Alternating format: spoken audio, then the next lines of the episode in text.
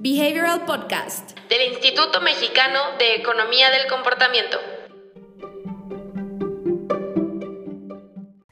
Hola, muy buenas tardes a todos. Eh, espero que estén muy bien. Estamos justamente a unos minutos de empezar esta pequeña sesión en la que queremos platicar sobre los heurísticos y los sesgos cognitivos y cómo podemos diseñar con estos elementos eh, estrategias de comunicación o momentos de interacción de personas con contexto, ¿no?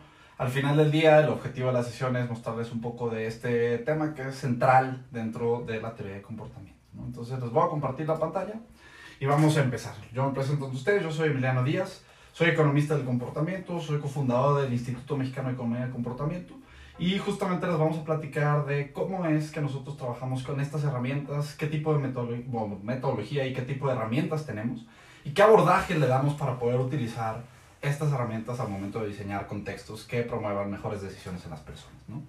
El día de hoy vamos a estar platicando estos cuatro puntos. Vamos a hablar primero directamente de qué son los heurísticos, qué son los sesgos, por qué son tan importantes en la teoría de comportamiento. Después vamos a pasar a la parte de cómo podemos diseñar con estos elementos y algunas revisiones de cuáles son los más utilizados. ¿no? Les digo, el objetivo es un poquito eh, hablar de qué tanto poder y qué tanta eh, impacto puedes generar tú cuando empiezas a trabajar con estas herramientas y las empiezas a tratar de identificar en el contexto. ¿no? Entonces, empecemos por la primera parte. Empecemos por definir qué son los heurísticos y qué son los sesgos cognitivos. Si nos quisiéramos definir, tendríamos que ir justamente a entender pues, algunas de las definiciones típicas. Por ejemplo, la Asociación Americana de Psicología lo define como reglas generales que se pueden aplicar para guiar la toma de decisiones en función de un subconjunto de información limitada. Es decir, piénselo, son reglas que le ayudan a las personas a evaluar contextos de decisión para entonces poder llevar a cabo una toma de decisión adecuada. También Bobadilla y Love lo definen como procesos cognitivos que son eficientes, conscientes o inconscientes y que optimizan la toma de decisión al requerir pocas fuentes de información del entorno. Es decir, en ambas definiciones pueden ver que prácticamente los heurísticos se plantean como atajos mentales que buscan hacer eficiente el proceso de toma de decisiones. Es decir, son herramientas de decisión para las personas en contextos donde no siempre tenemos tiempo y capacidad cognitiva para extraer toda la información, para hacer una decisión correctamente informada. Como mecanismos de soporte de decisión eh, son traídos a la economía los heurísticos a través de Herbert Simon. Herbert Simon podríamos decir que es el primer economista famoso, digamos, en plantear una alternativa a la racionalidad absoluta, a la teoría de la utilidad esperada que manejaron los economistas por muchos años. En este sentido, ¿no? Eh, Herbert Simon empezó a hablar de los heurísticos como mecanismos que soportan la decisión. Lo que él decía era que cuando las personas nos encontrábamos en contextos donde por un lado no teníamos el tiempo y no teníamos la capacidad cognitiva para poder extraer toda la información necesaria para evaluar nuestra decisión, nosotros recurríamos entonces a estos patrones, a estos heurísticos de decisión para facilitarnos la vida. Este concepto de heurísticos empezó a tomar mucha fuerza y es interesante porque no es un concepto que venga de la psicología conductual, por ejemplo. Realmente los heurísticos cognitivos empiezan a tomar fuerza cuando se da la revolución cognitiva, cuando cambia realmente la manera de entender eh, la interacción humana ¿no? de las personas y también cuando empiezan a haber justamente migraciones muy importantes de psicólogos que venían con este background y que empezaron a ver cómo podían conectar estas ideas con otras disciplinas. Algunos de los, eh, o de las conexiones muy destacadas que surgen, es lo, lo que hace Amos, Amos Tversky, perdónenme, y Daniel Kahneman, ¿no? Que Tversky siendo un poquito más matemático, ¿no? un psicólogo matemático, Kahneman sí era más psicólogo cognitivo, ¿no? Pero ellos prácticamente empiezan a darse cuenta que Simon había pegado, ¿no? O le había dado a, una, a un punto muy clave cuando empezó a plantear los heurísticos como mecanismos de decisión. En este sentido, si a ustedes les interesa conocer un poquito más de la relación de trabajo Tversky-Kahneman, es bien interesante porque Kahneman es el famoso de los dos, aunque Tversky era la estrella realmente académica de ambos. Para que vean un poquito del tamaño de la figura que era Tversky, ¿no? Cuando él termina ¿no? su relación laboral con Stanford, prácticamente Harvard le, da trabajo a él, a su esposa y a unos amigos de la familia con tal de que los elijan a ellos para irse a trabajar, ¿no? Entonces es interesante, les recomendamos mucho la lectura, la verdad es que los dos son figuras muy, muy enigmáticas de todo esto. Y lo atractivo de su trabajo realmente es que ellos, les digo, construyen sobre las ideas de, de Herbert Simon en el sentido de los heurísticos como mecanismos de decisión, pero ellos se dan cuenta que estos mecanismos no son siempre perfectos y que realmente el estar dependiendo constantemente de hacer evaluaciones simplificadas por estos mecanismos de decisión nos puede llevar a tomar decisiones erradas, lo que ellos empiezan a llamar como decisiones irracionales, ¿no? Estas decisiones que no están basadas en toda la información del contexto y que no tienen la totalidad de la información para decidir adecuadamente, ¿no? De hecho, eh, si se registraron al evento, les vamos a mandar en un correo al final unos materiales eh, que vamos a estar mencionando aquí. Uno de ellos es este paper que se vuelve muy famoso, ¿no? Judgment Under Uncertainty, donde justamente Kahneman y que hablan de los heurísticos y los sesgos como un mecanismo o como un elemento que afecta las decisiones de las personas. ¿no? En este paper y en, este, en esta investigación, realmente ellos empiezan a abrir la puerta hacia tres heurísticos cognitivos basados en juicios. ¿no? Realmente ellos empiezan a trabajar mucho en cómo las personas tomamos eh, juicios alrededor de probabilidades. ¿no? Y en este sentido ellos presentan tres heurísticos principales en su estudio inicial. Ellos presentan procesos de representatividad, disponibilidad y anclaje y ajuste como los principales heurísticos en términos de generación de juicios de las personas. Y es bien interesante porque prácticamente ellos presentan el primer granito de arena a un mundo entero donde empiezan a haber muchísimos estudios y muchísimas, digamos, eh, investigaciones alrededor de estos procesos cognitivos. Por ejemplo, para que vean uno de los procesos cognitivos que Kahneman y Tversky empiezan a abordar, ellos hablan mucho del proceso de representatividad, ¿no? La representatividad realmente puede ser entendida como lo que están leyendo en la pantalla, ¿no? Ante la incertidumbre de las personas. Y acuérdense, los heurísticos son reacciones o son respuestas que tenemos las personas ante esta incertidumbre, esta, esta incapacidad de poder tener todos los datos en la mano y poder evaluar, ¿no? Entonces, ante la incertidumbre, las personas suelen integrar representaciones simples basadas en experiencias o en conocimientos propios o adquiridos del valor real o potencial de productos y servicios a su proceso de decisión. Y esto es bien interesante porque estas, estos procesos de representación afectan considerablemente cómo las personas evaluamos y cómo las personas tomamos decisiones. Por ejemplo, uno de los procesos de representatividad más comunes y más utilizados por las personas podríamos entenderlo como los estereotipos. Los estereotipos al final del día es esta representación de, una, de un conocimiento previo, ¿no? adquirido o digamos experimentado por nosotros y cómo conectamos nosotros esa información a algunos elementos que podemos detectar en personas o en situaciones.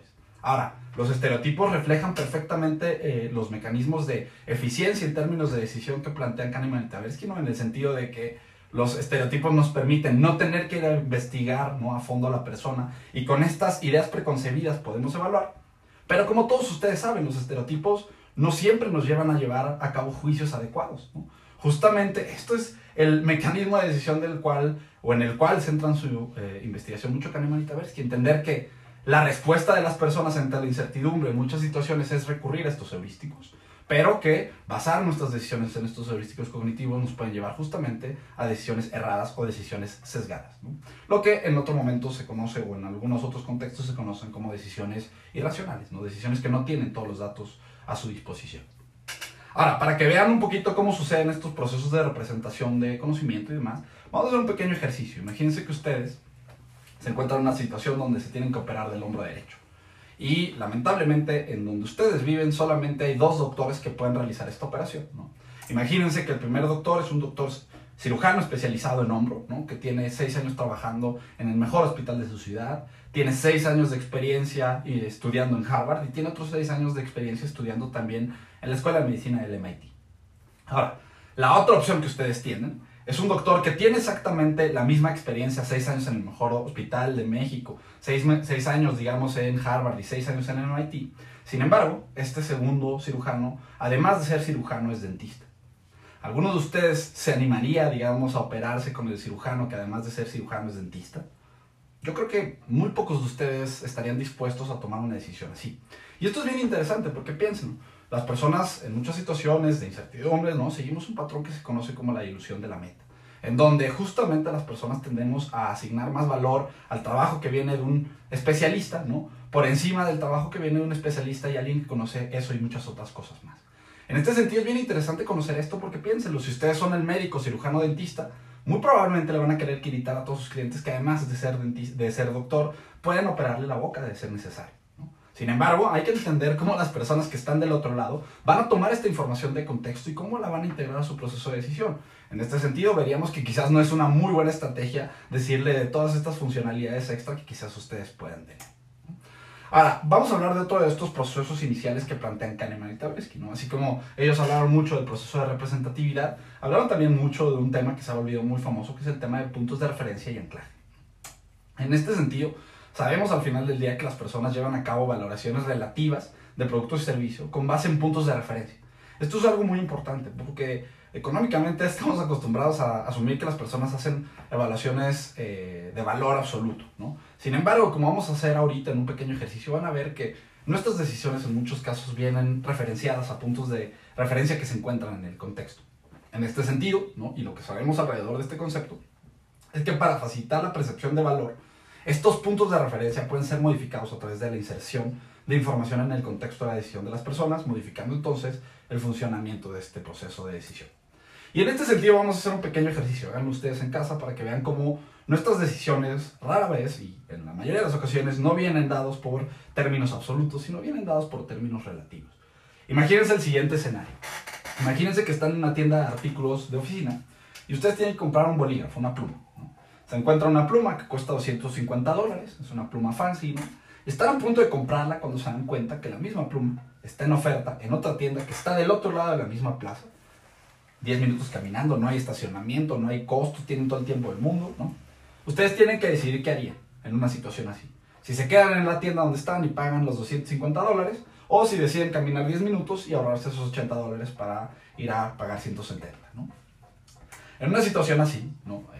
El 74, cerca del 75% de las personas va a estar mucho más propensa a quedarse, eh, perdón, a moverse en la tienda. Va a decir, oye, pues claro que me puedo ahorrar 80 dólares, ¿por qué no voy a caminar 10 minutos y me ahorro este dinero? ¿no? Imaginemos que ustedes llevan a cabo esa acción, ¿no? Pero vamos a cambiar el escenario tantito. Vamos a hablar de una situación en donde ya no están comprando un bolígrafo, están comprando una computadora.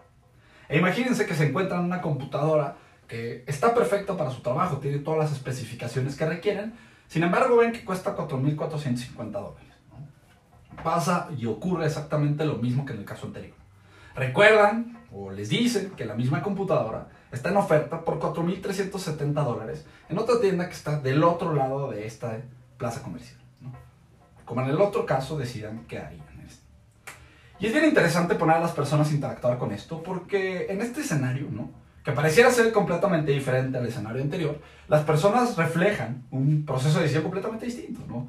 Lo que antes era digamos, avasallantemente la mayoría de las decisiones, ir a la otra tienda, ahorramos este dinero. En este caso, el 82.35% de las personas dicen, ¿para qué me voy a mover de la tienda? Ya estoy pagando 4 mil dólares, que tanto es tantito. Y piénsenlo, esto es bien interesante porque en ambos casos las personas enfrentaron exactamente la misma decisión en esencia. ¿Quieres caminar 10 minutos por ahorrarte 80 dólares o quieres quedarte en este lugar? Sin embargo, vean cómo ante la misma pregunta, con contextos distintos y con puntos de referencia distintos, las personas reaccionan completamente de manera opuesta. En este sentido, podemos ver cómo las personas no llevan a cabo evaluaciones absolutas, porque si lo hicieran nos daríamos cuenta que ambas situaciones es una decisión entre caminar 10 minutos por 80 dólares o no.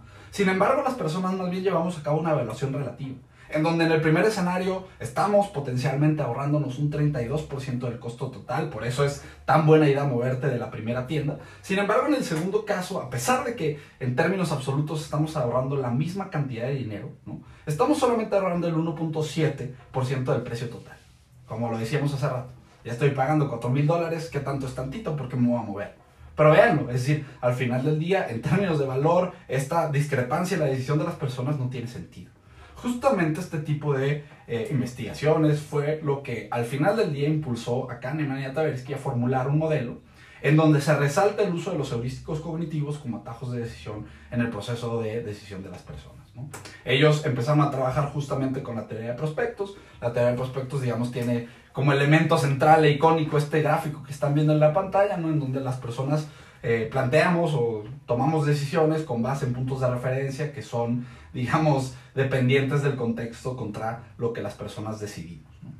En este sentido, les digo, el trabajo ideal o el objetivo ideal de todo esto es entender que los procesos cognitivos nos sirven como pequeños atajos de decisión. Como pequeños atajos de decisión que ante la imposibilidad de decidir o la imposibilidad de tener toda la información a la mano, utilizamos para, a través de elementos e interpretaciones de contexto, poder decidir. Ahora, lo que queremos hacer a continuación es mostrarles, digamos, a través de un pequeño gráfico, por qué podemos entender a estos procesos como atajos cognitivos. Y para entender esto como atajos cognitivos, realmente tenemos que entender el proceso de decisión como un elemento que se lleva a cabo en tres niveles. Un nivel inicial donde las personas interactúan con su contexto, generan evaluaciones de los elementos que rodean a las personas, información, situaciones que están, digamos, expuestas ante mí, para con esas evaluaciones poder generar juicios que ya tienen un elemento de valor asociado, algo que me gusta, algo que no me gusta.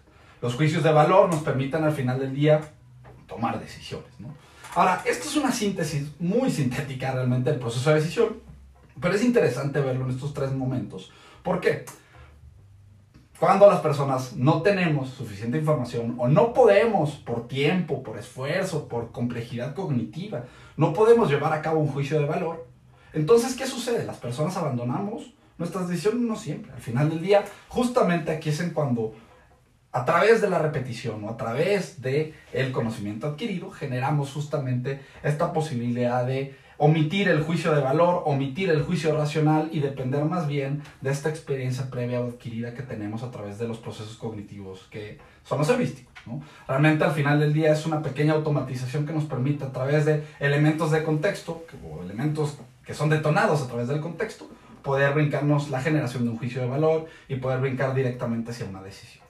Entonces, si vemos esto de esta manera, ¿no? el tema importante de los heurísticos es que, por un lado, son activados por elementos de contexto, en muchos casos son involuntarios realmente para la persona, y afectan el proceso de valoración y decisión. Por ende, afectan lo que la persona decide, lo que compra, lo que adopta, lo que hace. Y por eso se vuelven un elemento tan importante dentro de la investigación de comportamiento. Hay que entender, así como otras dimensiones de contexto que se vuelven muy importantes, hay que entender qué procesos automáticos qué procesos cognitivos utiliza la persona para evaluar el contexto. ¿no? En este sentido, eh, quienes sean economistas que me estén escuchando, ¿no? Eh, van a poder también eh, ver similar a esto la idea de em, Herbert Simon. ¿no? Simon habla de una idea bien interesante, me parece una idea bien, bien acertada. ¿no? Él habla de una pequeña, ¿cómo se dice? Una tijera, ¿no? en donde prácticamente cada una de las cuchillas, ¿no? por un lado los elementos y los procesos cognitivos que utiliza la persona, y por otro lado los elementos del contexto. ¿no? Al final del día, entendiendo estos dos, digamos, cuchillas, es como podemos entender qué es lo que está haciendo la persona al momento de decidir. Ahora, habiendo visto ¿no? que estos son elementos de atajos, que son pequeños atajos cognitivos que nos ayudan a entender mejor y a extra, digo, extraer más bien información del contexto, se vuelve muy importante hacer esta pregunta. ¿no? ¿Cómo podemos realmente diseñar con ellos? Y esta es la pregunta que, en mi parecer, le da valor a estos conceptos. ¿no? Es decir, es muy interesante conocerlos, es muy interesante ver cómo afectan las decisiones de las personas, pero si no podemos llevarlos al uso, si no podemos diseñar algún elemento de comunicación o algún elemento físico del contexto con ellos, se vuelve muy difícil que le saquemos provecho a estos procesos. Ahora, si queremos entender cómo diseñar, tenemos que volver a regresar a este pequeño diagrama en donde vemos el proceso de decisión y la interacción que tenemos con el contexto. En este sentido, nosotros para poder diseñar con estas herramientas tenemos que ver y tenemos que tomar un enfoque de intervenciones de contexto. Tenemos que ir a ese contexto, que al final del día son los elementos que están permitiendo a la persona detonar estos heurísticos cognitivos e intervenir. ¿Cómo los vamos a intervenir? Aquí es donde se vuelve interesante esta pregunta. ¿no? Por un lado tenemos, y realmente tenemos dos formas.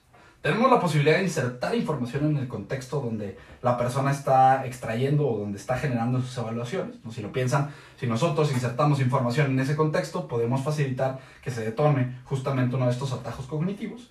Pero, muy importante y muchas ocasiones, ¿no? no se trata de insertar información al contexto, se trata más bien de ir a esos contextos de decisión a bloquear, a bloquear aquellos elementos que, por un lado, están evitando que la persona pueda llevar a cabo un juicio de valor o que están evitando que la persona eh, o que están más bien permitiendo que la persona tome un atajo cognitivo. Vamos a ver ahorita algunos ejemplos de cómo podemos ver esta primera estrategia de insertar información en el contexto, también cómo podemos ver en la práctica la segunda estrategia que tiene que ver con bloquear información, bloquear aquellos elementos que están detonando estos procesos cognitivos. Vamos a hablar primero de insertar información. Es quizás la visión más eh, tradicional de cómo se trabaja con heurísticos, eh, y es una visión bien interesante porque es muchas veces en donde podemos nosotros llevar de cierta manera la aplicación hacia lo que convive ¿no? entre el beneficio de quien va a recibir esta información y la acción que queremos que se lleve a cabo. Para que vean directamente cómo se puede hacer esto con uno de estos heurísticos, vamos a trabajar con un sesgo en este caso. Vamos a trabajar con el sesgo al esfuerzo. El sesgo del esfuerzo al final del día nos deja ver que sabemos ¿no? que las personas tienden a aumentar el valor percibido de productos o servicios cuando son capaces de detectar el trabajo oculto que hay detrás. ¿no? En muchas ocasiones este lo van a conocer como eh, eh, operational transparency, ¿no? transparencia operacional, que al final del día lo que nos dice es que se puede facilitar la percepción de valor a través de ventanas, pequeñas ventanas ¿no? que le muestran a la persona procesos o partes del proceso de producción de un producto o un servicio que no está a sus ojos. Es decir, el objetivo de este tipo de herramientas es poder ayudar al usuario a comprender y apreciar de cierta manera el valor agregado del producto o del servicio con el que estamos trabajando. Y en este sentido hay un estudio muy interesante de Bewley Norton, que son dos personas que se dedican mucho a trabajar con interfaces digitales, ¿no? Ellos trabajan en 2011, hace ya nueve años, ¿no? Con eh, tratar de entender si la forma en la que se le presentaban a las personas las opciones de una búsqueda en línea podía generar justamente este concepto de transparencia operacional. En este sentido, lo que ellos prueban es una prueba de control de dos niveles, ¿no? Una donde prácticamente le muestran a las personas el, la búsqueda o el resultado de su búsqueda paulatinamente, ¿no? Es decir, se va llenando esta barra de progreso que ustedes pueden ver y conforme se va llenando la barra van apareciendo abajo las diferentes opciones que aparecen, ¿no? Se van ordenando por precio. Prácticamente es una forma de mostrarle a la persona que van o que hay una búsqueda detrás trayendo opciones. En el segundo caso no sucede nada, realmente mientras la barra se llena, la pantalla se queda en blanco y al finalizar la pantalla en blanco se muestran todas las opciones de golpe. El objetivo de Bewley Norton realmente era ver si el comunicarle a la persona todos estos pasos, estos momentos que están sucediendo, eh, permitía o podía ¿no? Eh, pues generar esta ilusión de valor. De hecho, aquí pueden ver justamente debajo de la barra que viene un pequeño texto que dice, estamos buscando tus resultados de tales aerolíneas en este momento, mientras que en el otro caso no se puede ver absolutamente nada.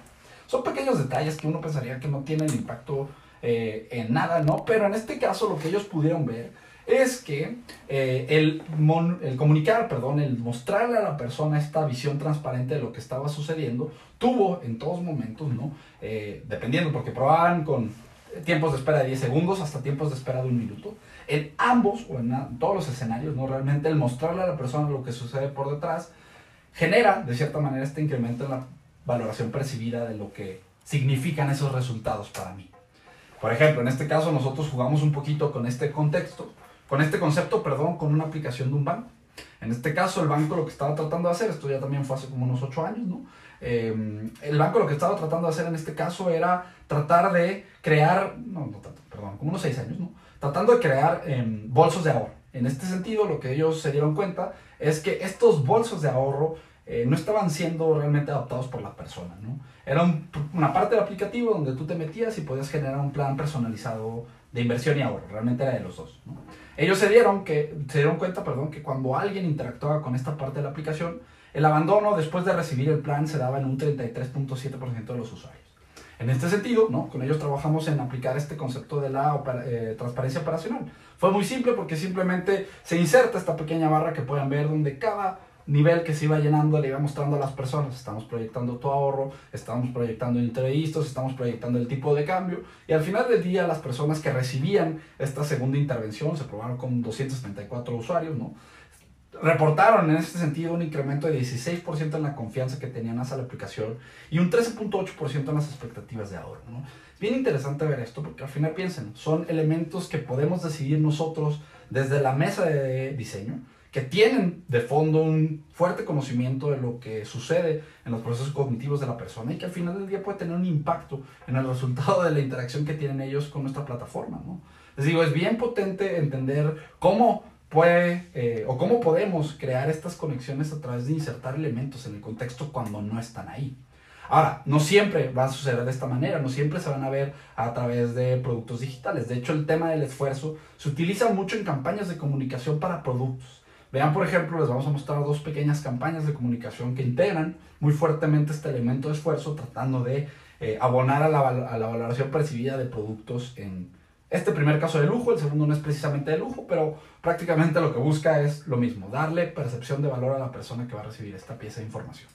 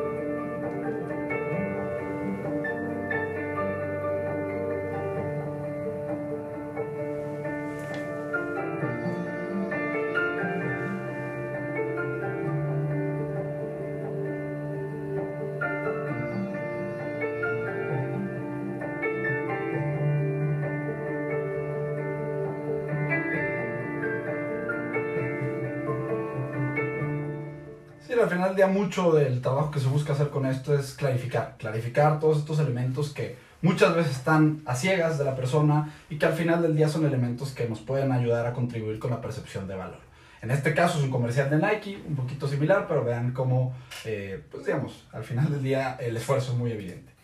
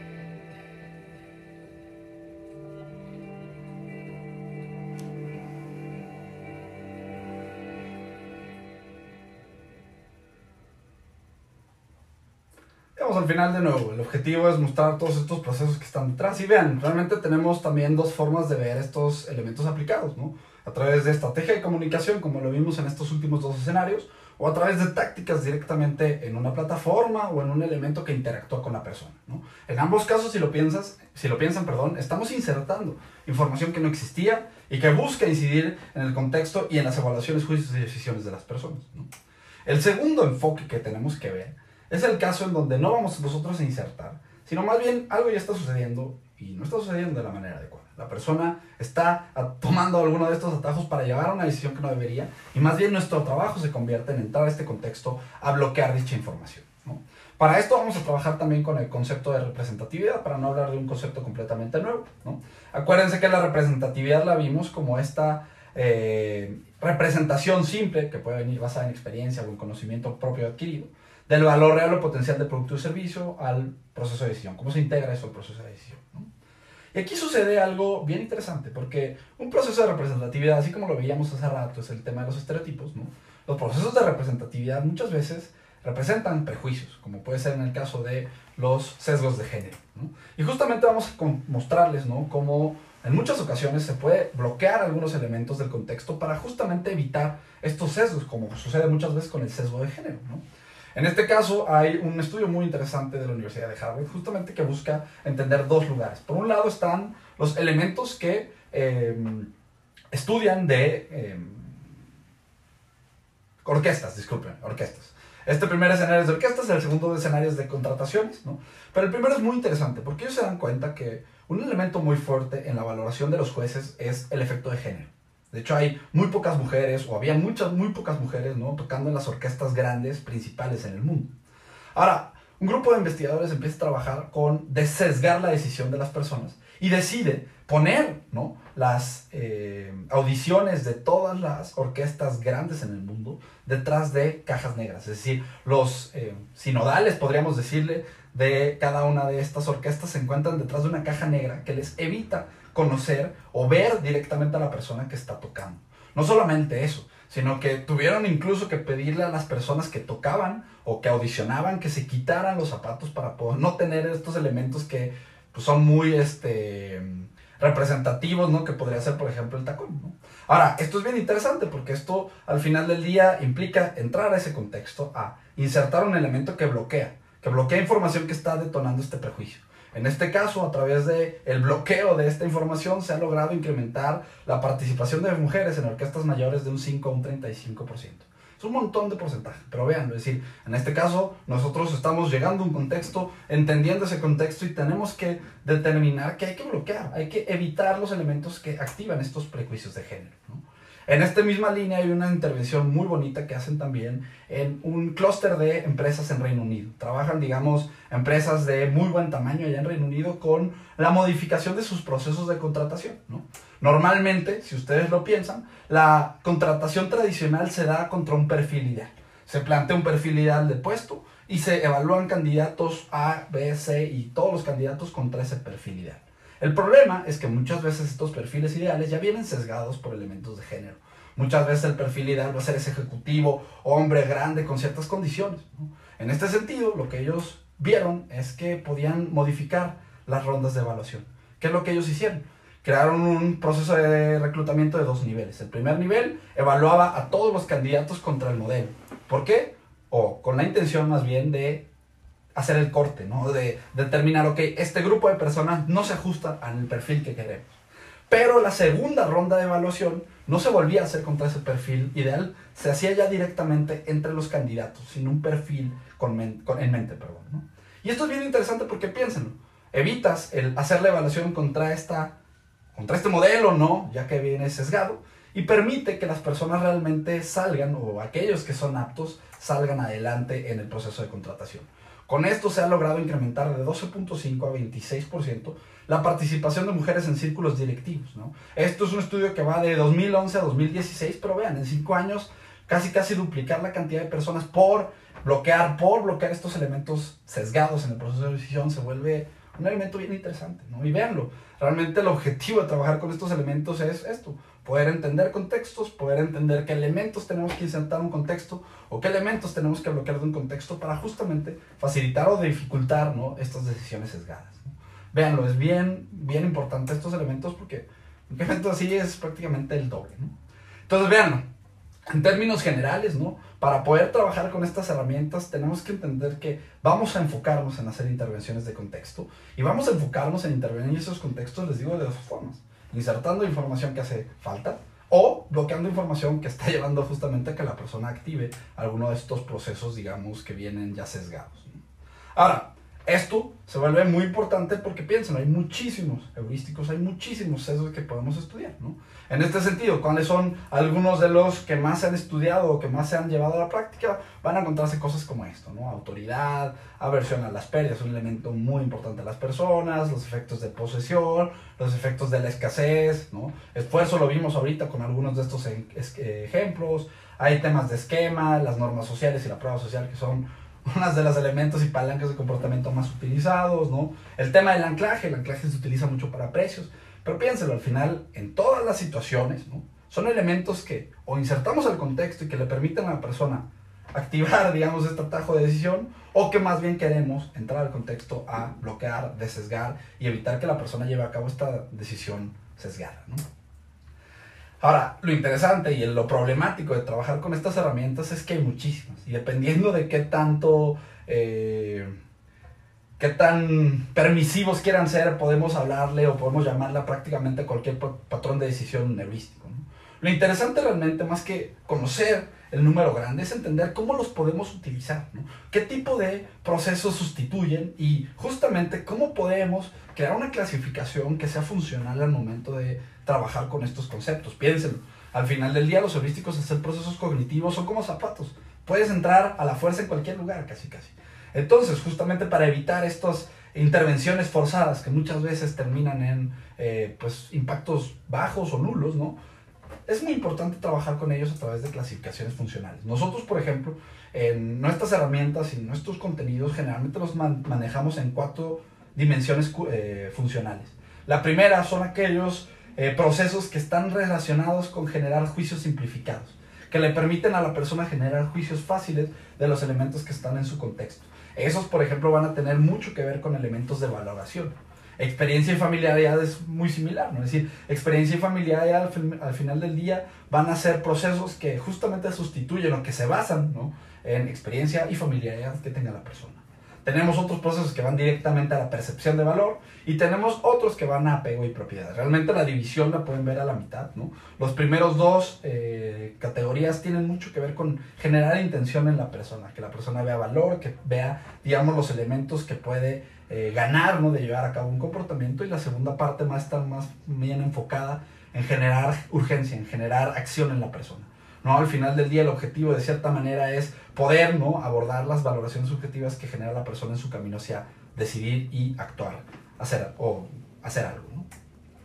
Realmente, ¿no? y viendo estos procesos cognitivos, el trabajo de un diseñador de comportamiento se convierte en identificar elementos del contexto que afectan las decisiones de las personas e intervenir. Y esto, es decir, esto es prácticamente trabajen con heurísticos o trabajen con otros procesos. Ahorita vamos a ver, hay muchísimas otras herramientas aparte de los heurísticos cognitivos que nos ayudan a diseñar contextos, ¿no? Pero en esencia, el trabajo de un diseñador de comportamiento es identificar el contexto y ver qué elementos se están activando, qué heurísticos o qué otros elementos entran en juego en la decisión de la persona. ¿no? Nosotros justamente para trabajar con estas herramientas hemos trabajado con este modelito que están viendo en la pantalla. Es una variante del modelo Create que plantea Stephen Wendell. ¿no? Es una variante que justamente divide el proceso de decisión en dos momentos y que nos permite insertar los heurísticos como asistidores ¿no? de los procesos que facilitan una decisión o una intención en la persona. En la primera parte, ¿no? prácticamente este pequeño puente representa la inserción de los heurísticos en este punto, pero también los utilizamos, nuestros procesos cognitivos, heurísticos y sesgos, ¿no? Los utilizamos también como elementos que nos permiten generar urgencia en la persona. Lo atractivo, les digo, es que al final, por un lado, estamos tratando de eh, incidir ¿no? en las valoraciones de decisión y, por otro lado, en los elementos que permiten o no que la persona actúe, que la persona se active. Y eso es algo muy importante. ¿no? Al final del día, el cambio de comportamiento no se va a dar si no se lleva a cabo una acción y por eso esta parte final del modelo es tan importante y este último, digamos, uso de estos procesos cognitivos también se vuelve muy importante, enfocarlos hacia la urgencia de llevar a cabo las acciones en este momento. En ambos casos, no importa si trabajan o si trabajamos, ¿no? Con los procesos de arriba o los procesos de abajo, ambos tipos de heurísticos y procesos cognitivos van a buscar facilitar la valoración subjetiva de las personas, ¿no? Y van a facilitar esto, ¿por qué? Porque queremos permitir que la persona actúe. Queremos que ante la incertidumbre, ante la procrastinación, ante los elementos que evitan que la persona lleve a cabo una acción, tenga justamente estos procesos para, o alinear estos procesos para permitirle llegar a donde queremos que llegue. ¿no? Al final del día, algo muy importante de todo esto es ver esto. Los heurísticos son solo una parte de todos los procesos de decisión y de todas las herramientas de acción que podemos utilizar para intervenir con textos. Hay algunos elementos que son directamente o que requieren directamente incidencia en el contexto y que, perdón, que no van a tener que ver nada con los procesos cognitivos de valoración de las personas. Entonces, prácticamente es una visión muy rapidita de lo que es esto, ¿no? Pero vean, son herramientas que nos ayudan a decidir, son herramientas que nos ayudan a diseñar contextos, ¿no? Nosotros justamente eh, enfocamos buena parte del contenido de nuestro curso en revisar qué herramientas puedes utilizar para trabajar con estos heurísticos, qué elementos de contexto tienes que identificar para poder saber si hay que eh, insertar o bloquear algo, ¿no? Eh, y qué otras herramientas, aparte de los heurísticos, puedes utilizar para crear contextos que facilitan decisiones en las personas. Vamos a empezar justamente un curso con nuestros amigos de Juega Innova allá en Perú tenemos ahorita un descuento hasta el 3 de noviembre, ¿no? Entonces, si les interesa justamente aprender un poquito de la visión y las herramientas que nosotros utilizamos para trabajar con estos conceptos, pueden tomar una foto de screenshot ahí y van a llegar al sitio donde van a encontrar eso, ¿no? De lo contrario, pues pasaremos ahorita sí a la sección de preguntas y respuestas, donde pues daremos unos momentos para que quienes de ustedes tengan dudas del de, eh, contenido que acabamos de ver o algunas preguntas sobre cómo pueden llevar esto a la práctica, lo hagan en este momento. Tenemos aquí dos preguntas. Ajá. Bueno, son tres. Tres preguntas, ok. El la primera es de Marco Taboada y pregunta, ¿qué sesgo podría utilizarse en salud, por ejemplo, para cambiar de elección de alimentos? Es que depende mucho del contexto en ese caso, ¿no? Es decir, al final del día es una respuesta quizás que no les gustaría escuchar, pero los heurísticos como tal no son y no deben ser utilizados como estampas, ¿no? Al final del día hay que ir al contexto y hay que ver realmente cuál es el patrón o cuál es el atajo que la persona está tomando. A lo mejor no tiene, o más bien hay que entender también si hay que bloquear información o insertarla, ¿no? Entonces, Realmente yo te diría, muchas veces en temas de decisión, eh, aquellos procesos que afectan la impulsividad de las personas, ¿no? Son los que más te van a servir pero realmente no hay una recomendación porque mucho es dependiente del contexto y los elementos que tengas para intervenir. ¿no? Ok. Y Alejandro pregunta, ¿cuál es la diferencia entre heurísticos y sesgos? Digamos, en, la diferencia principal es el, la fusión. ¿no? Los heurísticos son realmente estos patrones de decisión, estos elementos que le permiten a la persona conectar algunos eh, conceptos. ¿no? Y los sesgos realmente se manejan como los resultados de tomar esas decisiones. ¿no? Es decir, al final del día, ahorita vimos nosotros el proceso o el heurístico es la representación de una idea, la representación de un prejuicio a otros momentos. Sin embargo, el sesgo que todos ustedes cometieron, ¿no? en este caso fue el valorar, por ejemplo, su decisión de manera relativa y no de manera absoluta. ¿no? Es decir, el resultado de haber tomado este proceso de decisión y que los lleva a un lugar distinto en caso o de lo que hubiera sucedido si tuvieran toda la información disponible. ¿no? Muy bien. Y pues esas son todas las preguntas que tenemos en Zoom y también en Facebook. Aquí hay. Enif pregunta, ¿dónde puedo encontrar ejemplos de la aplicación de Behavioral Design en concientización ambiental y o seguridad ocupacional? En, por ejemplo, en seguridad ambiental ahorita hay un estudio bien interesante que, que acaba de sacar la OCDE. La OCDE sacó un estudio a final, a principios de este año me parece que es, ¿sí? donde se habla justamente de, son 10 capítulos, son 10 capítulos muy grandes, en donde se habla justamente cómo se pueden utilizar las ciencias del comportamiento para mejorar elementos de em, medio ambiente, ¿no? Se habla mucho de conservación de agua, se habla de migración o adopción de tecnología verde, se habla mucho de prácticas en el hogar, entonces se puede ser una muy buena fuente. La verdad es que no me acuerdo cómo se llama el nombre, pero si tú buscas de eh, Environment Behavioral Science, seguramente te va a salir el reporte de este o finales del año pasado. Y hay un reporte también del BIT, que justamente estoy poniendo en el chat, que se enfoca más en ambiental, más que en seguridad ocupacional, pero se los voy a poner. Sí. Ok, Gabriela Villegas pregunta, ¿existen técnicas de investigación de mercados o investigación aplicable al diseño de productos que estén basadas o tomen en cuenta los heurísticos o sesgos cognitivos? Pues mira, yo te diría que no conozco así metodologías oficiales como tal, ¿no? Pero mucho de lo que se está trabajando son mapeos en donde se buscan identificar justamente estos elementos que generan los heurísticos, ¿no? Hay muchas veces donde se pueden hacer a través de mapeos de contexto, de puntos de contacto, decisión, abandono, ¿no? Donde puedes tú identificar qué elementos están permitiendo o están accionando las personas previa a decisiones, ¿no? Y justamente qué referencias toman en cuenta, ¿no? Eh, no te diría que hay una metodología integrada porque justo los heurísticos al final en términos de investigación de mercados también es algo que apenas se está integrando, pero sí se hace mucho la identificación de en ciertos momentos de decisión qué elementos está tomando la persona, qué elementos de percepción tiene, qué elementos digamos de valor anticipa y justamente con eso se puede empezar a identificar la presencia de algunos de estos sesgos. De algunos de estos sesgos. Ok. Eh, espectador anónimo pregunta, ¿cuál es el alcance del curso? ¿Se verán todos los heurísticos? En el curso eh, realmente vemos una sesión de heurísticos. Eh, una de las cosas en las que nos concentramos mucho en el curso son en otro tipo de herramientas, ¿no? Eh, realmente el curso se concentra más en las herramientas que puedes utilizar tú para intervenir un contexto y los heurísticos al final del día yo les diría que en los proyectos, por lo menos que nosotros hacemos, una pequeña parte, es un 15-20% del proyecto, cuál es el heurístico, cuáles son elementos que tenemos que bloquear.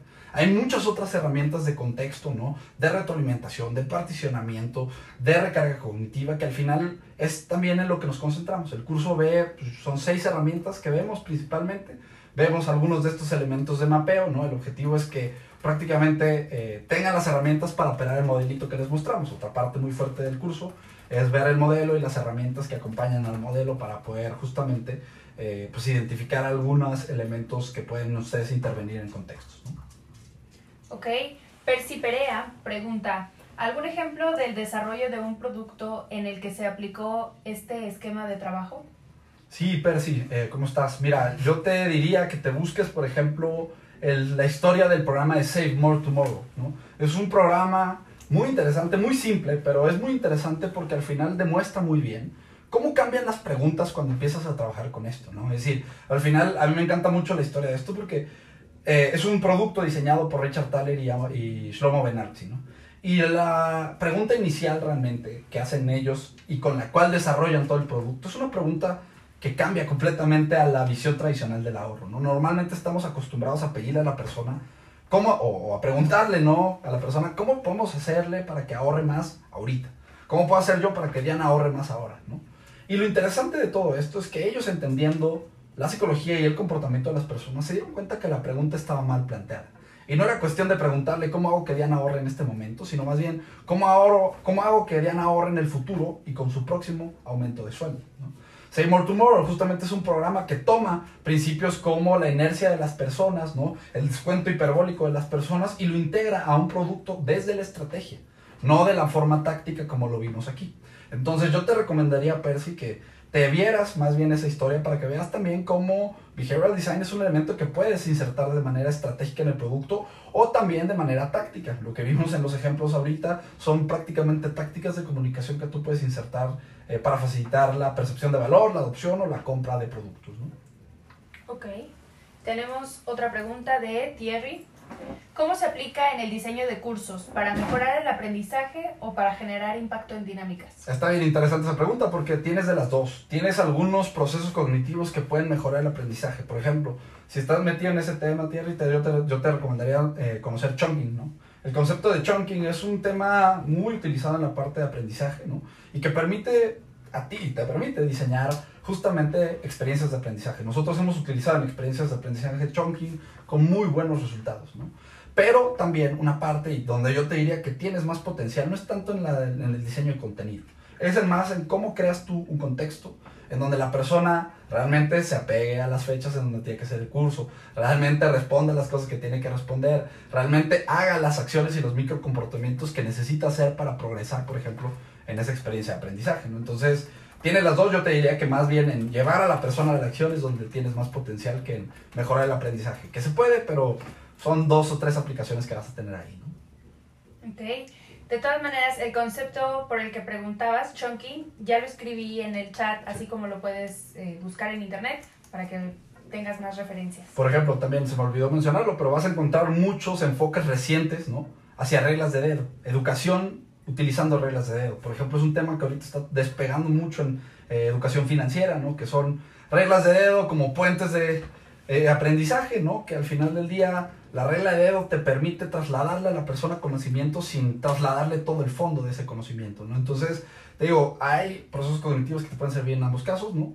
Eh, yo te diría chunking y reglas de dedo son cosas que vemos y que te sirven más en este lado, pero pues el potencial realmente va a estar en crear contextos que entren los estudiantes y les ayuden a llevar a cabo los comportamientos que, tengan, que tienen que hacer para terminar y progresar en estas experiencias de aprendizaje. Ok. También preguntan, además del libro What Works, que se menciona en la exposición, ¿qué otra bibliografía se puede buscar sobre sesgos o heurísticas en las organizaciones? Uf, está interesante porque depende también mucho del enfoque que quieras, ¿no? O sea, decir, tienes eh, libros, ¿no? Por ejemplo, eh, hay muchos libros de decisiones financieras donde vas a encontrar justamente procesos y herramientas ligadas a decisiones financieras, ¿no? Eh, yo te diría que para trabajar con heurísticos cognitivos, procesos cognitivos así, pues primero leas lo de Kahneman, ¿no? O sea, sí es muy importante que veas la perspectiva de Kahneman. Por ahí, digamos, hay libros enfocados en procesos cognitivos, como es el de Richard Shotton, ¿no? El, ¿Cómo se llama? ¿Te acuerdas? Ch- ch- Choice Factory.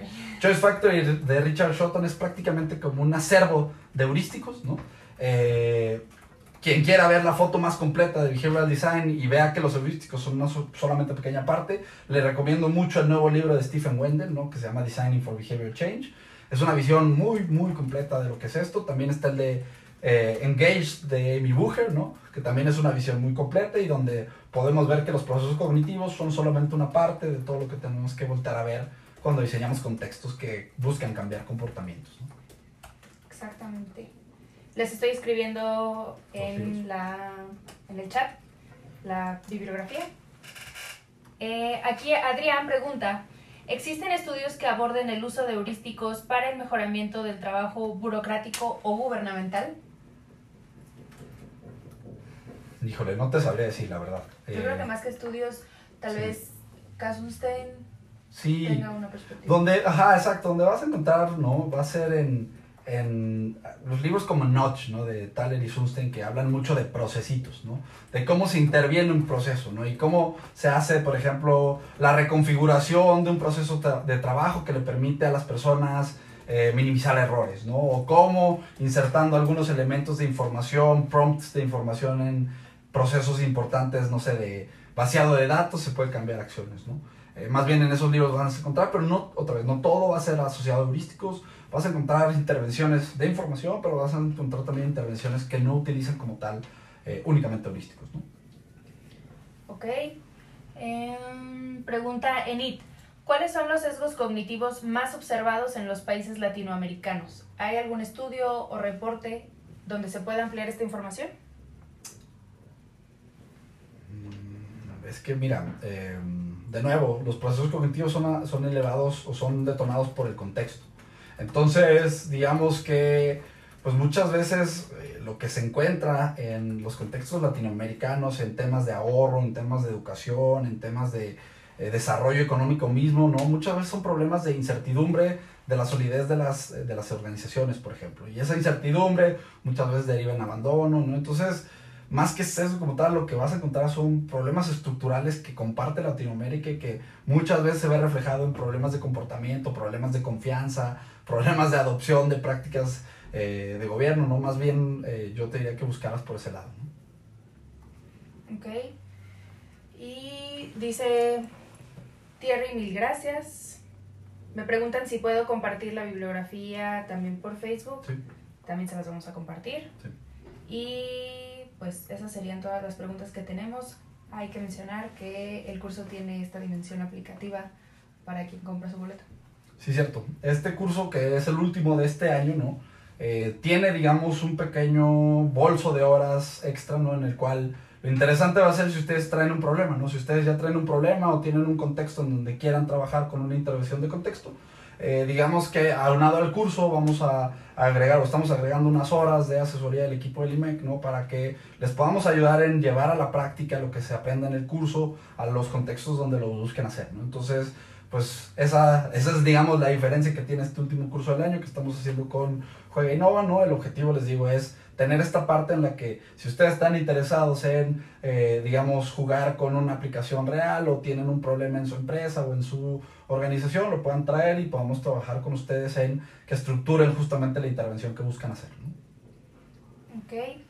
Percy Perea comenta, gracias y recomendar el curso 100%. Lo llevé en la edición pasada y fue muy bueno. Muchas gracias, Percy. Y Ana María pregunta, ¿Cómo se manejarán esas horas de asesoría? ¿El proyecto es confidencial? Sí, el proyecto, digamos, es confidencial, se manejarían como asesoría uno a uno, ¿no? Es decir, realmente nosotros tenemos una especie de plan de trabajo, la idea sería, eh, en el momento o en el momento que se insertan al curso, platicamos con ustedes para definir ese problema, si ya lo tienen, perfecto, si no, para que lo vayan definiendo. Y hacia adelante tenemos una, un plan de acción, ¿no? Tal cual son cuatro sesiones en las que buscamos definir el problema, empezar a estructurar la intervención y ya tener los elementos necesarios para que ustedes lo puedan, digamos, ir implementando. Una parte, sí, muy importante de ese trabajo posterior es que requiere o va a requerir de las dos partes. Nosotros les vamos a ayudar a definir guías de investigación, elementos que van a tener que complementar de contexto. Eh, justamente el objetivo es que ustedes lo puedan hacer para que tengamos datos y no estemos trabajando con lo que suponemos o asumimos, ¿no? Ok. Y Listo. Nos enviarán por correo el costo y la información del curso, acaba de preguntar Guillermo. Así es, Guillermo. Como te inscribiste al webinar, te vamos a hacer un correo de recapitulación en donde vas a poder encontrar todos estos recursos de los que estuvimos hablando, el paper que vimos de Kahneman y Tversky eh, y los detalles justamente del curso. Sí. Pues ¿Alguna otra pregunta o algo así? Acá tampoco, en Facebook también estoy viendo y no. bueno, pues miren, eh, lo, ya nada más para finalizar, si les interesan estos temas, les recomendamos mucho que escaneen ese código y visiten la página web. En la página, digamos que el IMEC, buena parte del trabajo que hacemos es divulgativo, van a encontrar muchos eh, recursos gratuitos en la página. Tenemos cuatro manuales enfocados a educación, enfocados a salud, enfocados a política pública y enfocados a... Em, Eh, comportamiento del consumidor, ¿no? Eh, tenemos algunos libros, reseñas de libros ahí que van a poder encontrar. Si les interesa encontrar más eh, referencias, toda esta biblioteca que está acá atrás de mí, que son libros de comportamiento, están reseñados ahí. Se van a encontrar también algunos materiales que son, como dice Diana, la investigación de emprendimiento y escasez. Hay títulos de los autores también, hay una biblioteca de autores, tenemos 30 autores de Behavioral Design, se pueden meter, encontrar varios de sus autores favoritos, sus frases, sus libros, muchísimos sitios personales de ellos. Entonces, pues si les interesan los temas, les digo, naveguen en el sitio y van a encontrarse recursos para que puedan entender un poquito más y puedan conocer más sobre este bellísimo, bellísimo tema. Nos vemos pronto. Sale, sí. Nos vemos.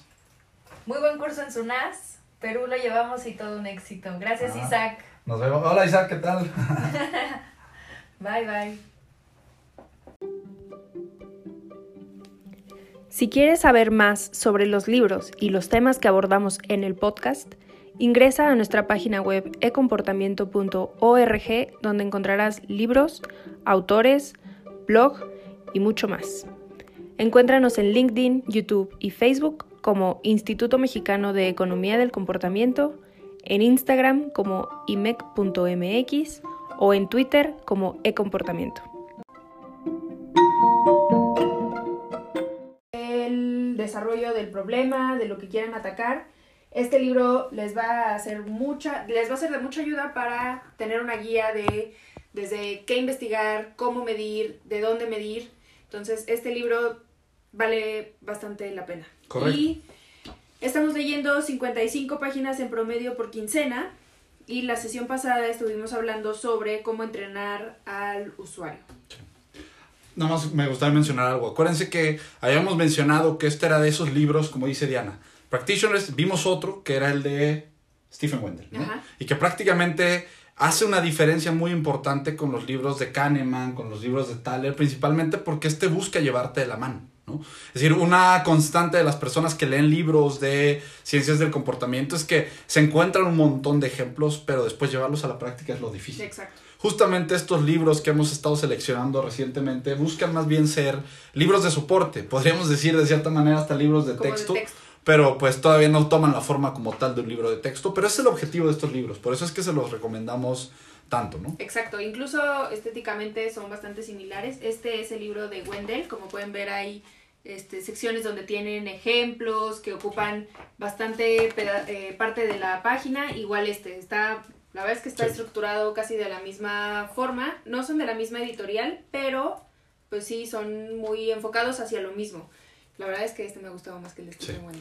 Fíjense que también es una constante con los libros recientes, ¿no? Es decir, como que se está empezando a dar justo esto, donde las personas dicen, oye, pero yo quiero saber cómo hacerlo, ¿no? Ujú. Entonces, estos libros nuevos, el de Amy Bucher, los que vienen para el próximo año, por ejemplo, muchos están tomando este camino de decir, bueno, además de mostrarte que esto se puede hacer de esta manera, pues ¿cómo lo puedes hacer tú? Exacto, ya una vez que aprendiste toda la teoría de los sesgos, los heurísticos, eh, todo lo que pasa en el proceso de decisión de las personas, bueno, entonces ya te centras bien a cómo incorporo todo esto que sé, todo esto que leí, todo esto que se ha comprobado mediante experimentos, que se mide, que todo, a mi producto o a mi servicio o a mi estrategia. Y para esto están justamente este tipo de libros y otros libros que ya también se habían escrito desde antes, como puede ser, no sé, Hooked, como puede ser también, eh, bueno, Design of Everyday Things, que también lo revisamos en el book club, es un poco más Mm. técnico, mucho, que se escribió hace mucho tiempo y está más enfocado al producto eh, físico,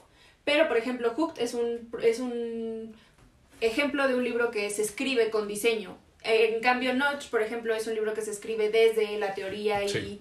para repasar cómo es lo que sabemos, qué se puede lograr con esto, cómo sería como que un mundo ideal diseñado con estas intervenciones. Entonces, esa es como la principal diferencia que vamos a estar haciendo con estos libros. Correcto. Y bueno, hoy vamos a hablar sobre las herramientas que llevan al usuario a un cambio de comportamiento voluntario y que sea a largo plazo. Recuerden que también otra cosa que tienen en común tanto Amy Bucher como Stephen Wendell es que abogan mucho por el cambio de comportamiento voluntario. Todo lo que estamos pidiéndole a nuestro usuario, y eso se los hemos Sí. dicho en otras transmisiones, todo lo que le estamos pidiendo que lleve a cabo una compra, que eh, adopte nuestro servicio, que nos voltee a ver a nosotros como una marca, como un producto, como lo que sea, todo, absolutamente todo es un cambio de comportamiento. Entonces, todo el tiempo estamos tratando de cambiar comportamientos y por eso es relevante que sepamos este tipo de cosas para que nosotros podamos estructurar bien cómo es que queremos que la persona pase de hacer una cosa a hacer justamente lo, el objetivo que tenemos, ¿no? Y bueno, vamos a hablar de la retroalimentación, que también es un tema que nos gusta bastante. ¿Nos puedes decir qué es la retroalimentación? La retroalimentación justamente, y esto es, bien bonito porque la retroalimentación la entendemos y la podemos entender de muchas formas, ¿no? Entendemos normalmente a la retro como el momento donde vas, te sientas con tu jefe, con tu jefa, ¿no? Y pues prácticamente recibes retroalimentación sobre tus acciones pasadas. Sin embargo, ¿no? si nosotros vemos la retroalimentación desde una foto más arriba, el objetivo principal de esa retroalimentación, te la dé tu jefe o te la dé quien sea, es tomar información de tu comportamiento pasado, cómo te comportaste en el último periodo, para informar tus acciones del futuro. Y piénsenlo, en términos de cambio de comportamiento, el poder tomar elementos del contexto, informar a la persona de sus acciones pasadas y utilizar esos resultados para informar acciones futuras, es una excelente manera de poner a las personas en el camino del cambio. ¿no? Realmente les digo, es bien, es bien interesante ver cómo la retroalimentación también puede tomar muchas formas más allá de este contacto directo. ¿no? Me encanta a mí, por ejemplo, cuando hablamos de retro, es una de las herramientas que cuando haces proyectos de cambio de comportamiento tienes que tener casi casi por compulsión, ¿no? De hecho, Amy, uno de los elementos que recomienda es mucho el uso de este proyecto. Sí. Utilizamos una analogía para ver la importancia de la retro. Siempre, ¿no? Comunicar información a través de analogías va a ser mucho más potente. Ahora, ¿qué es lo que queremos nosotros comunicar con esta analogía? Imagínense que van a un cuarto, perdón, a, un, a una calle y les dije, estás buscando el 550, ¿no? Ahora, imagínate que te tiran y lo único que encuentras son números, eh, pared blanca a los lados, perdón. Caminas 20 minutos y te encuentras el número 95. Caminas otros 15 minutos y no te encuentras nada. Caminas otros 15 minutos y no te encuentras nada. Y caminas otros 15 minutos y no te encuentras nada. ¿no? Pues piénsenlo, al final del día ni siquiera sabes si vas en la dirección correcta, ni sabes cuánto te falta, ni sabes cuánto has avanzado. No tienes información de tu contexto que te retroalimente ese comportamiento. Pero vamos a pensar en un escenario distinto. Vamos a pensar en un escenario en donde empiezas a caminar y a los 10 minutos te encuentras el número 95. Y 15 minutos después encuentras el número 120. Y 30 minutos después encuentras el número 200. Bueno, sabes que estás bien lejos todavía, pero por lo menos sabes, es decir, el contexto y la retroalimentación que te da el contexto te permite saber dónde estás, ¿no? cuánto has avanzado, cuánto te falta, hacia dónde vas y puedes empezar a decidir qué es lo que quieres hacer hacia adelante. ¿no? Es decir, se vuelve muy importante decir, oye, pues a lo mejor para un taxi y que me lleve más rápido para allá, ¿no? O a lo mejor me doy cuenta que estoy caminando al lado contrario y camino para el otro lado. Pero la retroalimentación es justamente este elemento de contexto que nos permite comunicarnos de cierta manera con ese contexto, ¿no? Es decir, nuestras acciones nos están llevando o nos están alejando de esto. Exactamente. Y justamente es lo que justamente aboga Amy. Si nosotros queremos que la persona vaya hacia donde queremos, con la rapidez o frecuencia que nosotros queremos que se lleve a cabo o con la que el usuario mismo quiere que se lleve a cabo, con los ejemplos que vamos a estar hablando ya verán más o menos la aplicación un poco más puntual, pero si nosotros queremos direccionar al usuario hacia un lado o hacia otro, no hay como la retroalimentación para decirles, mira, este es un camino, pero por aquí puedes llegar más rápido, lo estás haciendo bien, lo estás haciendo mal. Todas las aplicaciones, bueno, no, bueno, sí, todas las aplicaciones tienen en un cierto sentido eh, integrado retroalimentación. No todas lo tienen bien hecho pero todas tienen algún mecanismo de retroalimentación. Si ustedes tienen alguna app para hacer ejercicio, para dejar de fumar, para perder peso o monitorear el peso, para tener un track de sus emociones, de, no sé, cualquier actividad que ustedes quieran, esa aplicación va a tener un sistema de retroalimentación que les va a decir, oye, ya, este, ya es hora de que hagas ejercicio, oye, llevas muy bien, vas hacia la meta, todo bien, las apps de ahorros también, estás llegando a la meta, abona tantos y abonas un porcentaje de tu sueldo a este mes, entonces vas a tener un incremento. Todas esas cosas y todas esas informaciones son piezas de retroalimentación que nos está poniendo la app. Entonces, ajá. Justo, hay, un, hay, hay, algo muy importante que mencionar aquí. La aplicación, la retroalimentación es un medio de contacto entre el producto y la persona. ¿Y quién diseña ese medio de contacto? El diseñador del producto. Y eso es lo atractivo. Por eso hablamos tanto de retroalimentación, porque al final son elementos que van a ser diseñados por la persona que está interviniendo ese contexto y que va a determinar la comunicación que hay entre la persona y el producto. ¿no? Es decir, para que vean cómo es un medio de comunicación muy fácil, piensen en lo que pasa cuando instalan una aplicación en su teléfono. Si ustedes le pican instalar y inmediatamente empieza una barra de progreso y la barra de progreso es prácticamente la comunicación de la aplicación diciéndonos Ya estoy haciendo lo que me pediste, ¿no? Entonces, justamente como dice Diana, este medio de comunicación, al ser diseñable, se vuelve muy potente para llevar a las personas al cambio, ¿no? Exacto. Y bueno, vamos a hablar sobre cinco aspectos que propone Amy Bucher que son muy importantes para tomar en cuenta al momento de diseñar retroalimentación. Así que si ustedes ya tienen algún tipo de retroalimentación incorporado o buscan eh, introducirlo, fíjense bien en estos cinco pasos. El primero es determinar justamente eh, qué es lo que vamos a medir, cuál es la meta que vamos a estar promoviendo, cuál es el cambio de comportamiento que vamos a estar buscando que la gente lleve a cabo para saber, ok, bueno, yo quiero que mis usuarios al fin de mes ahorren tanto por ciento. Ok, bueno, entonces vamos a trabajar bien sobre esa meta, ser muy puntuales porque recuerden que otra cosa que hemos hablado durante todas las sesiones es que para medir un cambio de comportamiento y para poder hacer intervenciones tenemos que tener muy bien, o sea, muy bien puntualizado y muy bien definido qué es lo que le vamos a estar pidiendo a la persona para que lo separemos y lo aislemos del contexto de todas las otras acciones que le podemos pedir para saber si la intervención que vamos a insertar funciona por sí sola y no por el cambio de todas las de todos los otros factores. Entonces, el primero es definir qué es lo que vas a medir. El segundo es ofrecer retroalimentación de muchos niveles. El primero puede ser inmediato, que justamente en el libro veíamos que se, ve como este ejemplo de Guitar Hero, de está brillando, se ve que si estás eh, teniendo la nota correcta en el momento correcto, eh, se va haciendo hacia arriba el puntaje, te está diciendo que muy bien, que lo estás haciendo perfecto, todo eso. Puede ser cumulativo mediante el progreso o mediante puntos en la aplicación. Puede ser también normativo, que es comparar el rendimiento de una persona con el rendimiento de los demás, que eso es muy importante. Y eh, bueno, pues esas son las tres, los tres aspectos que pueden cubrirse. El tercero es añadir información de lo que otros están haciendo. Va un poquito de la mano con este último tipo de retroalimentación, que es la, la normativa. Puede ser a través de leaderboards, eh, por ejemplo, el recibo de O-Power justamente que también integra Amy en la página 160 del libro. Es un ejemplo bastante conocido de cambio de comportamiento, lo hemos visto ya también en otros libros. Y bueno, les vamos a explicar un poquito por qué este recibo es potente. Ahora, justo, digamos, eh, nada más antes, rapidísimo, una cosa que me parece muy importante de la retroalimentación, les digo, es que se entienda, uno, como un medio de comunicación. Y el medio de comunicación, como dice Diana, tiene tres momentos, ¿no? Ahora, piensen, la retroalimentación que se puede ver o que en cada uno de los tres niveles puede darse de distinta forma, porque como dice, la retroalimentación inmediata, ¿no? la que sucede a, respuesta de una acción de la persona, se utiliza muchas veces para guiar a la persona en el camino correcto, mientras que las otras dos son más bien para decirle lo que tiene que hacer o lo que tendría que modificar en términos de cambio de comportamiento. ¿no? Entonces, justo como les decía, vamos a ver este pequeño ejemplito, a ver que Diana nos explique el ejemplo de O-Power, ¿no? Justamente O-Power lo que hace es un, es una, es un recibo de luz, ¿no?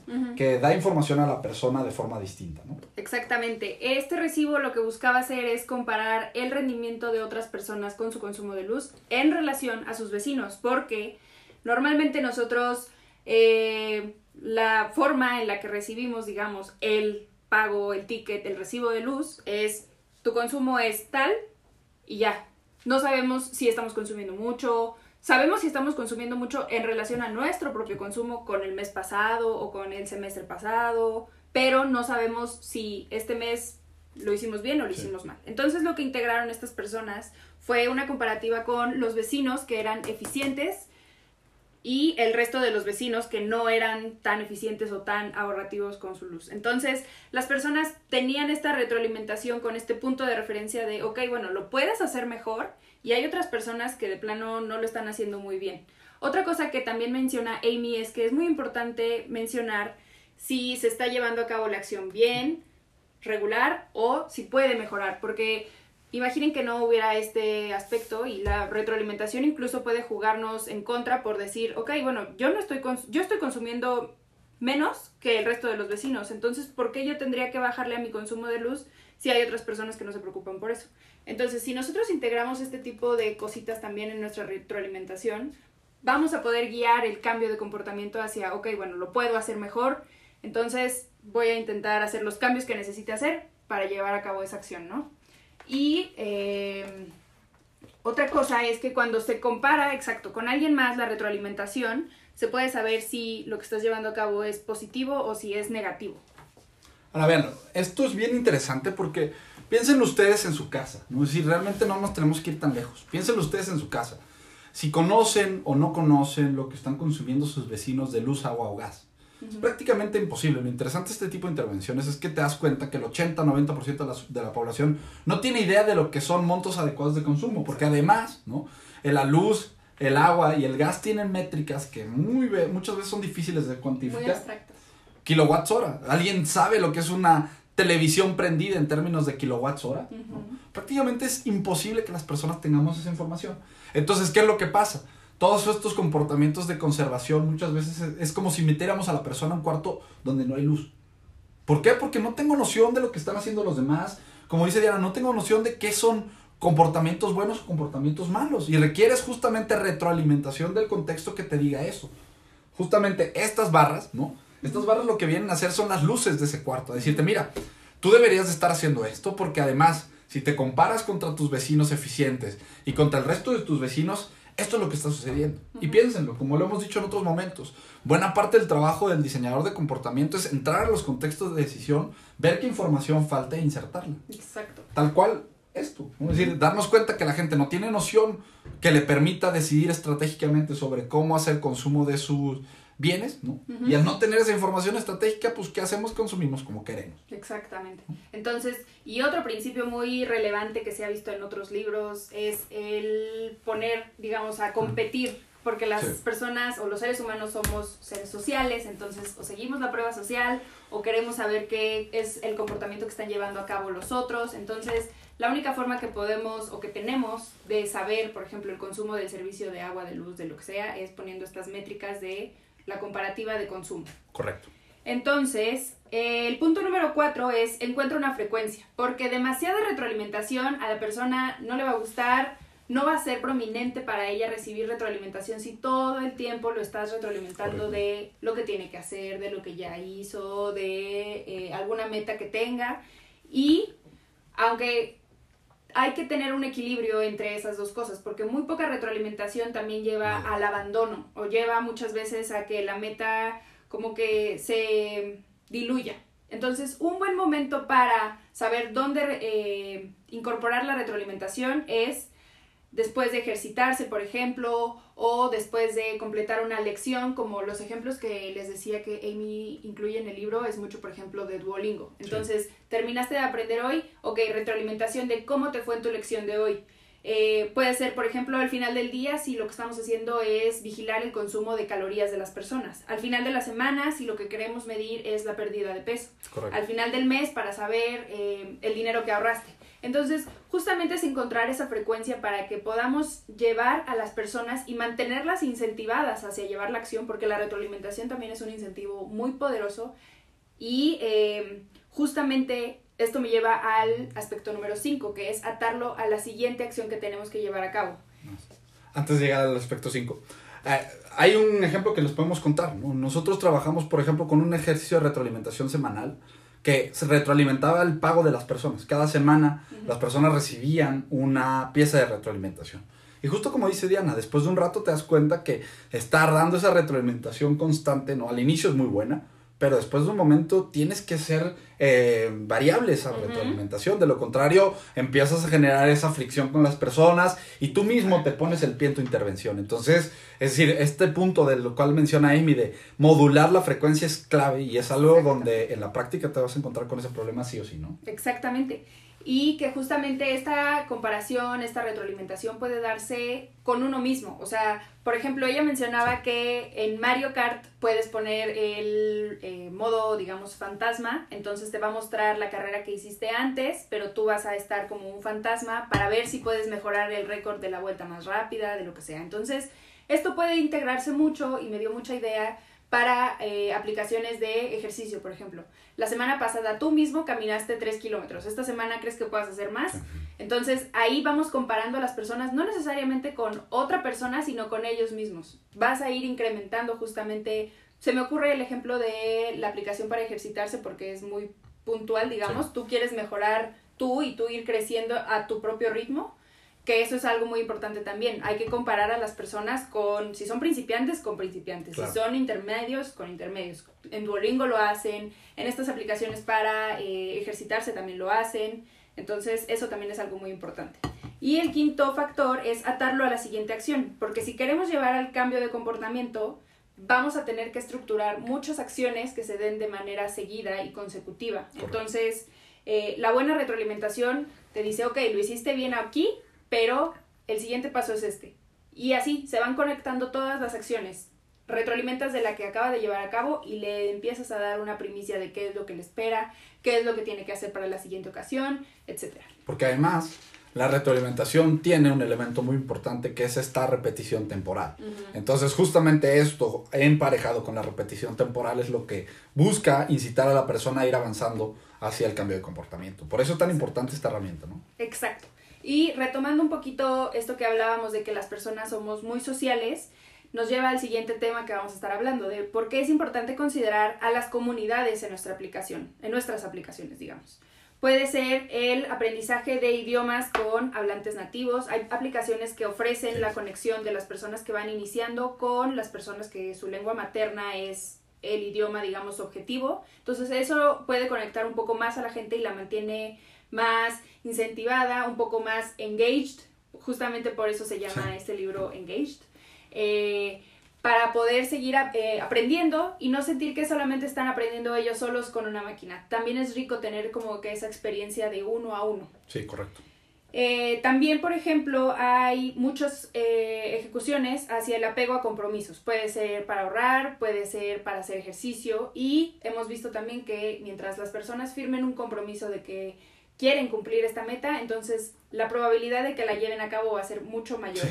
Puede ser, por ejemplo, en la app Stick, que eh, te dice, ok, ¿qué es lo que quieres lograr? Bueno, yo quiero ir al gimnasio todos los días. Ok, bueno, entonces esa aplicación te va a monitorear y si no cumples, tú puedes decidir si donas ese dinero a, porque tú pones una, digamos, como una multa. Si no cumplo, cárgame tanto a mi tarjeta. Entonces tú puedes decidir si el dinero se va hacia un amigo, si a una asociación de caridad que tú quieres apoyar o si a una asociación de caridad que, de la que tú no apoyas. Entonces, como que ese es un poco un ejemplo que también pone Amy, que el, que el dinero se vaya hacia una asociación que tú no apoyas del todo, entonces te va a doler más y puede incentivar un poco más el cambio de comportamiento, pero hay otras muchas opciones, ¿no? También puede ser el posteo en redes después de correr, por ejemplo, estas aplicaciones que se conectan solitas con Twitter y entonces se manda el tweet de corrí este espacio o corrí este parque o eh, se ve el track del ejercicio que hiciste. Eh, también los check-ins en Foursquare que también se posteaban y era una red social básicamente Foursquare de todo lo que puedes hacer, de todos los lugares a los que visitas se incorpora, por ejemplo, las insignias por eh, si visitaste tantos restaurantes seguidos o tantos bares seguidos. Entonces empiezan a aparecer estas insignias y justamente para la pérdida de peso o para el ejercicio podemos comparar a los usuarios con ellos mismos, como hablábamos antes. Y, por ejemplo, también para dejar de fumar pueden haber aliados en las aplicaciones. Se conectan directamente eh, una persona que quiera dejar de fumar con una persona que haya logrado dejar de fumar. Porque muchas veces el problema en este tipo de cosas es el contexto de la persona que quiere dejar de fumar, pero tiene amigos que fuman. Entonces va a ser mucho más difícil que esta persona deje de fumar o que pueda aguantar el antojo o el, no sé, los triggers, digamos, que le puede dar para empezar a fumar otra vez. Y eh, también hay se puede integrar en forma de grupos de apoyo, por ejemplo, en las aplicaciones que monitorean las emociones como la depresión. Entonces, hay grupos de apoyo en donde tú puedes eh, en cualquier momento chatear con alguien y eh, justamente, o forums en los que chateas con expertos, entonces también eso puede incentivar mucho la interacción social. Y bueno, esto nos lleva al último punto de cómo estructurar apps más amigables. Puedes preguntarle a tus usuarios por sus preferencias. Por ejemplo, si ellos quieren que les hables en un lenguaje muy técnico o si ellos pueden manejar el lenguaje técnico por un perfil que tengan, por algún conocimiento que tengan, pregúntales antes si quieren que les hables en un lenguaje técnico, si quieren que las notificaciones les lleguen, si quieren que la retroalimentación sea más frecuente de lo que tú originalmente estructuras, etc. puedes crear algoritmos que vayan definiendo gustos, por ejemplo, y lo vemos en el libro también de Amy, eh, Spotify hace eso, hace eso con los daily mixes, va un poquito descartando y alimentando el algoritmo para saber qué canciones te puede sugerir de tal género, te puede ir clasificando entre el Daily Mix 1, que es un tipo de música, el Daily Mix 2, que es otro tipo de música, y se va alimentando constantemente. Igual Amazon, tú compras una cosa y entonces el algoritmo se desencadena y entonces te empieza a sugerir más cosas de lo mismo o, ok, bueno, entonces ya compraste esto, tal vez te falte esto y entonces te lo sugiere. Eh, y justamente también eh, si tienen algún chatbot, si tienen integrado algo, una forma de comunicación, una forma de hacer más amigable este tipo de interacciones es integrando emojis, integrando GIFs, que justamente siga respondiendo el chatbot, pero lleva una comunicación un poco más amena con las personas. Y pues eso sería todo por el en vivo de hoy. Ya casi nos aventamos el libro. Ya casi terminamos el libro, sí. La próxima semana vamos a estar leyendo las últimas 55 páginas. Vamos a estar hablando sobre cómo hacer que el cambio que ya estructuramos y que hemos estructurado a través de todas estas sesiones dure y que sí se lleve a cabo para que se pueda mantener en el tiempo. Entonces, ese es el anuncio que les tenemos que hacer. Sí te gustó el podcast, compártelo con alguien que creas que tiene que integrar alguna estrategia de retroalimentación a su producto, a su servicio o a su estrategia para que sepa por qué es importante y que puede llegar justamente al cambio de comportamiento voluntario de sus clientes. Nos vemos la próxima quincena. Bye. Todo falló. ¿Falló esa madre de ahí? Desde hace rato.